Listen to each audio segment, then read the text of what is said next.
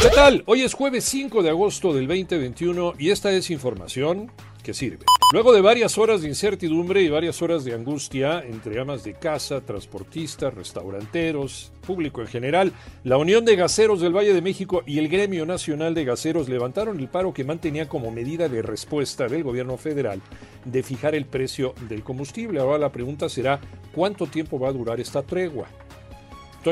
Después de 36 horas en la suspensión de labores para la distribución de gas LP, los gaseros del Valle de México levantaron el paro laboral que iniciaron como protesta por el precio máximo en este combustible.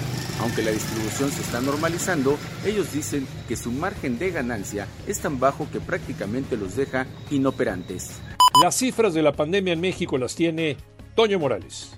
Efectivamente, en México pues, continúa en aumento el número de casos de contagio por COVID-19, ya que en las últimas 24 horas se registraron 20.685 nuevos casos, con lo que eh, se acumula un total ya de 2.901.094 contagios. Y se registraron también 611 muertes por esta enfermedad, con lo que el país suma un total de 242.547 defunciones por la enfermedad desde que inició la pandemia, y esto de acuerdo con el informe técnico de la Secretaría de Salud lo que significa una sola cosa, que la pandemia no ha terminado y que debemos seguir cuidándonos.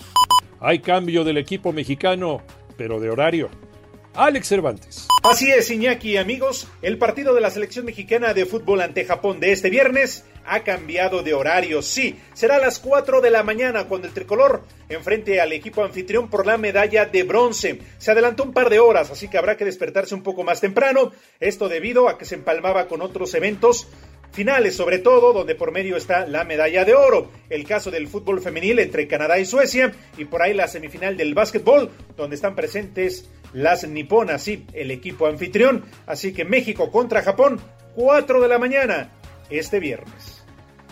Escúchanos de lunes a viernes de 6 a 10 de la mañana por 88.9 Noticias, por tu estación favorita de Grupo Asir y bajando completamente gratis la aplicación de iHeartRadio.